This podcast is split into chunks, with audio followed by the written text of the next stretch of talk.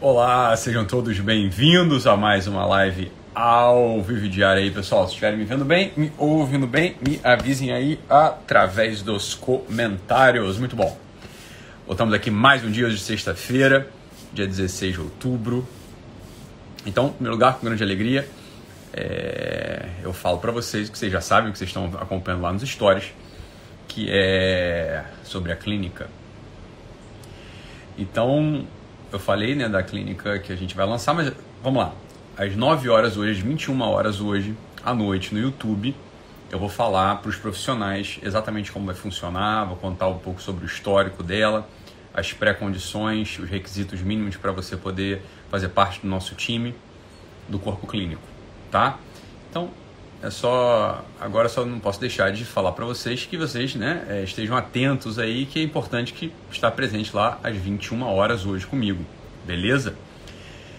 E claro, eu falei disso aí rapidamente nos stories hoje, rapidamente nos stories hoje e, bem, agora já tem umas 3.500 pessoas aqui profissionais, 3.500 profissionais que já passaram pelos meus cursos ou que me acompanham fazendo, querendo fazer parte do nosso time o que eu não falei, é claro, e não tenho nem como contabilizar isso, é o número de pacientes, o número de pessoas que, querer, que gostariam de ser atendidos pelo corpo clínico. Isso aí não tem como contabilizar ainda, mas assim, choveu, assim, meu direct hoje tá, tá, assim, um inferno, por assim dizer, de tanta gente que escreveu. É, já com uma esperança. Né? Com esperança por quê? Porque valoriza. Porque entende o que a gente está fazendo aqui, e claro, quer ser atendido por um corpo clínico que tenha mais ou menos os mesmos valores, os mesmos princípios uma certa coerência no modo de atender. Então, vai ser uma clínica multidisciplinar, como eu falei. Vai ter psicólogos, psiquiatras, nutricionistas, pessoal da consultoria de imagem e estilo, educadores físicos, né? Para a gente poder dar toda a atenção do modo né, mais eficaz e amplo possível. É uma grande alegria. Né? Uma grande, grande, grande, grande alegria, mas eu não vou falar disso agora não. Agora, o assunto da nossa live diária. Hoje, como eu tinha anunciado, é o assunto das máscaras, né? É o assunto das máscaras, o assunto do, da hipocrisia. E eu, ah, vai ser uma live bem curta, né? Bastante curta, tá? Hoje, porque é um assunto desses que a gente não pode ficar dando muitas voltas, senão, né? A coisa vai, vai se estende, estende, estende, estende. Isso é uma coisa assim, é, pra, é um olhar, é um lance de olho, é um olhar só para uma realidade da hipocrisia. Porque olha só, todo mundo quando pensa, todo mundo não, mas a maior parte das pessoas quando pensa em hipocrisia vai pensar naquela máscara que se põe na cara para para falsear certos defeitos. Então as pessoas que fingem que são aquilo que não são, querendo parecer que são mais do que de fato são. Essa é, essa é uma face da hipocrisia, a face mais conhecida ou mais reconhecível da hipocrisia. É um certo movimento, uma certa dinâmica interior que faz que faz crescer um personagem um personagem que no final das contas leva aquele mesmo que, que encena esse personagem cotidianamente ao entristecimento, a, a um certo vazio, a, obviamente um mau sabor na boca porque sabe que está encenando diante da vida, porque ele no fundo, no fundo, no fundo ele sabe que ele não é esse poço de virtudes, ele sabe que ele não é esse sujeito excelente, ela sabe que ela não é essa pessoa generosa e tal. Então, mas, mas às vezes na pessoa, o hipócrita é aquele sujeito que encena, que fala, fala ou demonstra algo que não faz, ou que não é. Beleza. Essa face da hipocrisia todo mundo conhece. Eu queria falar de uma outra face da hipocrisia, igual, igualmente perniciosa, igualmente perniciosa e talvez mais perniciosa do que essa primeira que a gente acabou de falar. Por quê? Porque ela passa mais despercebida.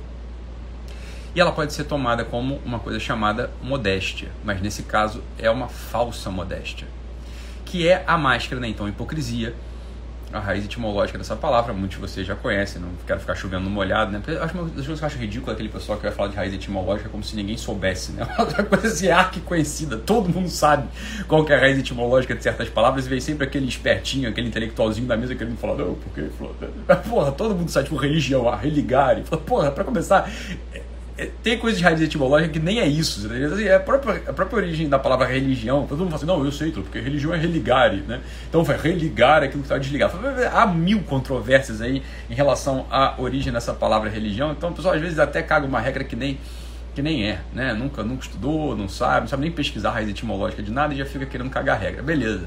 né? São os hipócritas. Mas a verdade é que essa palavra hipocrisia, o pessoal sabe, olha, a máscara que se colocava quando os personagens, os personagens é, quando os atores gregos encenavam uma peça de teatro, bem, aquela máscara, aquela máscara é o que dá origem ao nome hipocrisia. Então, claro, você está encenando ali algo, olha, não é que eu estou triste, não é que eu estou feliz, não é que eu estou nada, eu só estou encenando. Eu quero que você perceba um certo movimento, eu quero que você perceba algo específico e você aprenda com esse algo específico, você aprenda, você de fato aprenda algo da política, aprenda algo dos relacionamentos, aprenda algo sobre o amor, aprenda algo sobre a religião a partir dessa encenação, dessa peça teatral. Bem, essa era a intenção dos diretores, dos escritores e dos atores gregos quando estavam encenando, e claro, essa é a intenção, no final das contas, de toda a peça teatral. Acontece que, a gente sabe, a origem, a raiz etimológica então na palavra hipocrisia é essa máscara que se colocava né, na Grécia Antiga para encenar os personagens. E essa máscara, o próprio Fernando Pessoa, no seu grande poema Tabacaria, fala sobre ela. Ele fala sobre essa máscara. Né? E há um verso ali muito dramático, que é o seguinte: olha, tinha uma máscara que eu coloquei na cara e quando fui tirar já não sabia quem era. Né? Ela estava colada na minha cara e quando eu tirei eu já não sabia quem era. E, não, e, e, você, e vocês me tomaram porque eu não era e eu não desmenti e perdi-me. E perdi-me. Olha, vale a pena voltar ao poema Tabacaria vale a pena voltar hoje né, ao poema do Fernando Pessoa Tabacaria e ver esse movimento dramático da hipocrisia, dessa máscara colocada na cara que a gente mesmo colocou muitas vezes e que, olha, as pessoas reconheceram a gente por isso, que a gente não era e a gente não desmentiu pra gente mesmo interiormente e quando foi tirar a máscara, bem, já não se reconhecia mais, já não sabia mais quem estava ali. É dramático esse poema. Genial e dramático. Como quase tudo que o Pessoa faz, né, fez. Agora, tem um movimento da hipocrisia que é um pouco, que, que é, o, é um pouco inverso disso, que é um movimento que é o movimento de sempre se diminuir. Isso é uma hipocrisia também. A pessoa que se apresenta sempre para si mesmo e para os outros como um coitadinho, se apresenta para si mesmo e para os outros como uma vítima, como alguém que só sofreu na vida, como alguém que não é capaz e que os outros têm que ter pena, obviamente, tem que cuidar e tem que é, fazer aquilo que eles não são capazes de fazer. Olha, esse sujeito também é um hipócrita. Esse sujeito ele, ele, é um, ele, ele, ele, se alimenta de um fermento também, que é o fermento da hipocrisia, que é, um, é uma coisa que faz crescer. É o fermento, é aquilo que faz crescer uma substância falsa uma substância sem, né, que é até um paradoxo, né, uma substância sem consistência, uma substância falsa. Olha, é algo que faz crescer vento, faz crescer no vazio, não tem nada ali. A maior parte das pessoas, você, eu, a gente, olha, a gente não é nem um poço de virtude e nem um poço de vilania. Isso é a característica de todo ser humano, medíocre, como nós. A gente não é mal como um Hitler. E a gente não é bom como um João Paulo II. A gente está ali na meiuca. está ali na meiuca. A gente está ali no meio do caminho. Isso é a característica de todos nós. Olha, meu filho, minha filha, vocês não são o para-raio de todos os males do mundo. Você não é o para-raio de todos os males do mundo. Não, vou te falar uma coisa, e isso aqui que é o ponto de hoje, que eu queria que você examinasse, que você declarasse com toda a tranquilidade do mundo, olha, a minha vida nem é tão terrível assim. Porque no nosso tempo, sobretudo no nosso tempo, e eu falo aqui sobretudo no Brasil mesmo, sobretudo no Brasil, é claro que isso não é exclusividade do Brasil, isso vem dos romances do século XVIII, e de uma realidade que aconteceu no século XVIII, que é a realidade de Napoleão, falou, olha, era um sujeito que sofreu, um soldado, que virou imperador do mundo. Falei,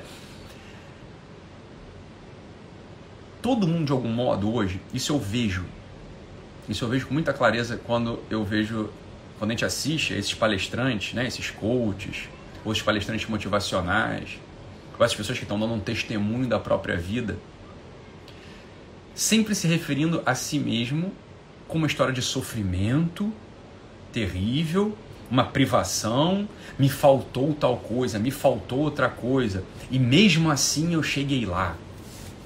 Isso é de um ridículo sem fim. Eu lembro que teve uma vez, uma ocasião, não vou contar qual, mas teve uma ocasião que vinha um representante muito importante aqui no Brasil, eles estavam selecionando algumas pessoas, isso já tem muitos anos, eles estavam selecionando algumas pessoas para contar a sua história a esse sujeito. Era uma história que ia ser televisionada, né? Assim, tava o mundo inteiro de olho naquilo. E me convidaram, né? Me convidaram e eu queria saber minha história. Falei, faz contas, né? Pessoa jovem, já casada, três filhos, etc, etc. Né? Então, me, me, tava, também estava grávida do terceiro filho, então a gente casou novo. Tá? Queria que a gente contasse um pouco a nossa história, mas eu, tenho, eu sei, e a gente não foi selecionado. Eles falaram o motivo pelo qual não foi selecionado. Falaram assim, é, não, é porque é, é que não tinha nada de. A história de você não tem nada de ruim. Estavam contando, assim, a história de você não tem nada de ruim. Como que diz o seguinte: olha, isso aí não vai comover ninguém. Não vai comover ninguém. Agora, quando eu assisti a tal da história que foi selecionada, eu também olhei, porque não tem nada de ruim nessa história. A pessoa está escolhendo, uma, tá escolhendo um jeito de contar a história dela absolutamente hipócrita, falsa. Olha a história do Lula, ah, retirante nordestino que passou fome, frio, Olha, francamente falando, é, de verdade, você cai nessa?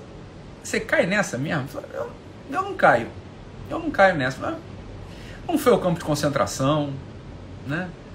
É, não perdeu não perdeu nenhum membro, nenhum braço, perdeu um dedo lá porque ele que operou mal aquela máquina, isso ele já estava em São Paulo, né? Então, eu tô falando do Lula aqui, coitado do Lula, é, enfim, né? não é para falar mal dele, mas é o seguinte, é porque ele é o grande modelo ele é o modelo do storytelling, né? Assim, ah, aquela história daquele sujeito retirando nordestino, um coitadinho, não sei o que, passou fome, frio, no, no, no, no, lombo de um jegue, não sei o que, e depois chegou a ser presidente da república. Falo, toda a história precisa ser contada assim mesmo. É uma hipocrisia sem fim, você tá entendendo? Sabe, sabe, sabe por que é hipocrisia? Porque você tá colocando uma máscara na tua cara para os outros terem pena de você. Para eles te darem aquilo, para eles te darem aquilo que você mesmo não consegue ir lá e tomar e conquistar. Agora acontece o seguinte, olha, deixa eu falar uma coisa para vocês aqui. Isso aqui, é, isso aqui é segredo da vida, tá? Isso não dá certo para ninguém. Isso dá certo para um sujeito que é posto como modelo para ferrar a vida de todos os outros. Sabe por quê? Porque everybody loves a winner. Todo mundo gosta de um vencedor, meu filho. Ninguém gosta de um sujeito derrotado. Quando você começa a contar a tua história de modo hipócrita, lançando luzes só para aquilo que você tem de ruim, você se afunda e atrai a rejeição de todos. Um ou outro se volta para você por algum tempo, por pouco tempo, tentando completar, tentando te dar aquilo que você fica falando que falta na tua história, né? Mas você nunca recebe, porque se você recebeu, você tem que arrancar essa máscara, você se torna uma outra coisa, e as pessoas obviamente cansam de você. Então, óbvio, aqueles sujeitos que são hipócritas pela lamentação, são hipócritas porque só colam na própria cara aquela história triste, aquela história assim de, de uma vida, ah, venci um grande desafio. Eu isso é uma palhaçada, você não enfrentou nenhum grande desafio na vida, meu filho. Eu conheço a tua história. Ah, não, então você não conhece a minha história. Eu, falo, eu conheço, assim, você, você é um imigrante, de verdade, de verdade, de verdade, de verdade. Você é um brasileiro médio, você tá entendendo? É, tem hipocrisia sem fim, passa a contar a tua história direito, não enche o nosso saco. Não é, sabe por quê? Não é, porque, não é, não é sobre o nosso saco, mas o nosso saco, o problema do nosso saco é que você vai se tornar uma pessoa, você vai se tornar uma pessoa frágil vazia. Você vai se tornar uma pessoa sem consistência e sem substância. Porque você colou na sua cara uma máscara, você colocou dentro de si um fermento de uma hipocrisia absolutamente perniciosa. Que é esse modo de se revelar aos outros com aquilo que não é próprio seu. Isso é o, isso é o elemento da hipocrisia. Você está mostrando para os outros, está mostrando para a sociedade, no fundo, você acaba mostrando para você mesmo, e esse é o drama do Fernando Pessoa. Bem, é que eu colei uma máscara na minha cara, me tomaram pelo que eu não era, não desmenti, e quando fui tirar essa máscara já não me reconhecia. Você não vai se reconhecer mais daqui a pouco. Porque você está contando a tua história. Sem... Veja não é assim. Faz esse exercício hoje. Faz, ó, conta a tua história. E vê se você sempre não busca. Porque você aprendeu, olha, é o modelo do Lula. Você sempre, eu preciso enfiar na minha história alguma coisa que seja triste, que faça os outros chorar, que assim que, que dê pena nos outros, e diz assim, não, mas eu superei. Para com isso, você tá entendendo? Para porque ninguém fica com pena de você, ninguém se interessa por essa história. Isso é um saco, você tá entendendo? Porque é mentira, é falso. É falso. Você teve uma hora, você entrou no mundo, eu e você, a gente entrou no mundo, é por isso que eu não conto uma história. A gente entrou no mundo de absoluta, absoluta prosperidade. Os bens materiais disponíveis no nosso tempo, eles são infinitamente superiores a qualquer outro momento da história. Um rei medieval, um rei antigo, jamais teve acesso ao que hoje um pobre tem. Ao que um pobre tem. Olha, um pobre tem anestesia, tem Bolsa Família, tem casa, tem televisão, tem água encanada, tem, tem SUS. Fala, então o SUS é horroroso. Eu sei, meu filho, mas para, eu não estou comparando. Eu estou comparando um momento histórico. Compare este momento histórico com outro momento histórico. É com isso que eu estou comparando. Não, não deixe sua mente travar por uma ideia que você tem muito radicada aí dentro. Compare esse momento histórico com outro momento histórico e pensa o seguinte: olha, imagina só, o rei Luís XV, rei Luís XIV, imperador do mundo, rei Sol, né? Ele não tinha acesso à anestesia, à manteiga, ele não tinha acesso à roupa de algodão, roupa. Ele era uma bosta, você tá entendendo? Água encanada, água quente. Não tinha. Então, um pobre hoje tem. Então, em primeiro lugar, a tua história ela é, é falsamente contada se você contar pelo lado da, da carência. Por que, que, ela é falsamente contada? Porque é falso isso. É, é porque é falso. É, é rigorosamente falso. Ah, eu não tive acesso. Como você não teve acesso? Compara com o momento da história. Está tudo absolutamente disponível hoje. Agora, vai contando a tua história assim. Coloca, essa, coloca esse, esse fermento da hipocrisia na tua história para ver se você não se torna esse coitado, que é o que você é hoje. Esse coitado que tem pena, ah, eu tô muito fraco. Ah, Ítalo, eu não conquisto nada. Ah, Ítalo, você... não sabe por que quiser assim? Porque você... é assim que você conta a tua história. Você conta a tua história com uma hipocrisia perniciosa, negativa, desde sempre, porque é isso que você entende que é o que se, que se valoriza. Fala, o que se valoriza é a história do Lula. Mesmo você que não votou no Lula, você tá, não estou falando de voto, não, esquece voto, esquece a eleição, estou falando de política aqui, estou falando do modelo, do modelo do tipo humano. O Lula é um tipo humano, tá? Você aprendeu que é assim se conta uma história. Olha para esses, olha esses performances de palco hoje em dia, para esses palestrantes motivacionais. Vai, faz uma pesquisa no YouTube, vê se Todos eles não falam assim da própria história, da própria vida. Sempre começa com um negócio triste, pequeno, que ele precisou superar. Aquilo ali é de uma artificialidade, é de uma palhaçada. Sem fim. Sem fim. Por quê? Porque você acha que não, ninguém vai valorizar essa tua história. Mas eu falei, que valorizar a minha história? Tem que valorizar o que eu estou fazendo agora. Se tiver valor, se não tiver valor, não valoriza. Mas eu falo o seguinte, olha, eu, eu posso contar a minha história, porque todo mundo pode. Né? Eu posso contar a minha história pelo lado da carência, da ausência. Porque teve isso também. Não, era um classe média, média. Nunca me faltou nada, porque nunca me faltou nada mesmo. Ah, Ítalo, pra mim faltou. Não, meu filho, você não tá entendendo. É que eu também posso achar as coisas que me faltaram. Porque houve coisas que me faltaram, porque essa é a natureza da vida. A natureza da vida humana é, olha, faltam coisas. Vai faltar o amor daquela menina que não te retribuiu, vai faltar um carinho da tua mãe, o olhar da tua mãe num certo momento, vai faltar um dinheiro pra você comprar, sei lá o que, que você queria, vai faltar tipo um colégio melhor do que, que você teve, vai faltar o um curso de inglês porque teu pai estava endividado. Falou, beleza, isso tudo falta mesmo. Para uma parte das pessoas, isso tudo falta. Isso sempre vai faltar. Falei, mas daí? Você teve, porra, você tá brincando, você vai contar tudo isso? Isso é hipocrisia sem fim. Falei, a verdade é que te sobrou um monte de coisa. Você recebeu um monte de coisa que você nem sequer pôde aproveitar. Então, porra, se você tivesse recebido essa outra coisa, você também não ia aproveitar, meu filho. Tanta coisa que você recebeu que você deixou cair pelo ralo, você desprezou, você não olhou, você, porra, deixou pra lá. Pô, essa é, é, é isso aí é mais certo do que você ficar se colocando como um coitado. Uma história de alguém que teve as maiores carências da vida. Isso é uma hipocrisia sem fim, esse é um fermento que você tem que tirar dessa massa aí chamada tua vida. Isso aí faz crescer algo absolutamente destrutivo, paralisante e é um modo que eu francamente não recomendo você contar a tua história. Eu não recomendo você contar a tua história assim, porque daqui a pouco. Já está acontecendo isso agora, mas olha, é que os, os, anos vão passando e vai chegando perto do leito de morte, vai chegando próximo ao fim da vida e você já não vai mais se reconhecer mesmo. Vai se reconhecer mesmo. Experimenta contar a tua história hoje pelo lado das coisas que você de fato, de fato aconteceram. E não para aquilo que faltou, para aquilo que, que você não tinha. Você vai ver a força que você ganha. E não é uma força falsa, como a força que você pretende quando conta uma história feita a história do Lula. Você está tá querendo que eu fale? Eu não. Não é isso. Recentemente eu vi que suspenderam o título de doutor honoris causa do Lula. Eu falei, mas é claro. É que para ser doutor, você precisa, né? Doutor com doutorado, você precisa de umas certas qualidades intelectuais e acadêmicas. E é evidente que, num certo momento da história, como, como acabou de acontecer, pode haver uma anomalia. Que bem, você vai, você vai falar que o sujeito é doutor mesmo. Mesmo o sujeito sendo assim, um semi-analfabeto. Ah, não, mas é um doutor por outros motivos. É, então, por outros motivos. O que, que você está dizendo? Vai. É que falta tanta coisa nele que alguém tem que vir preencher com aquilo que ele de fato não tem. É claro que não tem. Não tem nada mais ridículo. Né? Entre as coisas mais ridículas que existem no, no, no cenário nacional é ver o Lula com uma toga de acadêmico, o chapéuzinho de acadêmico e um, e um, né, um canudo na mão que é que assim, olha, você pode até gostar do Lula como presidente, agora isso ele não é. Você tá entendendo? Isso, ele não é, não importa. Você vai falar, ah, não, ele é bom, ele foi bom, ele fez um monte de coisa pelo Brasil, né? Roubou, mas feio, sei lá, tem quem gosta dele. Agora, eu, eu, e dá para entender, dá para entender tudo, né? Agora, isso não dá para entender. Isso, isso claramente não dá para entender. Por quê? Porque ele não é mesmo. Ele não é mesmo. Mas olha, ele é um único símbolo. Você não vai, isso não vai acontecer contigo. Se você não tem nada intelectual, entenda, ninguém vai te colocar uma toga e um diploma na mão. Não adianta você ficar contando essa história, eu não tenho, eu não tenho, eu não tenho, eu não tenho. Mas, meu filho, vai lá e conquista. Né? Dribla essa hipocrisia interior. Dribla essa hipocrisia interior que só te tira força.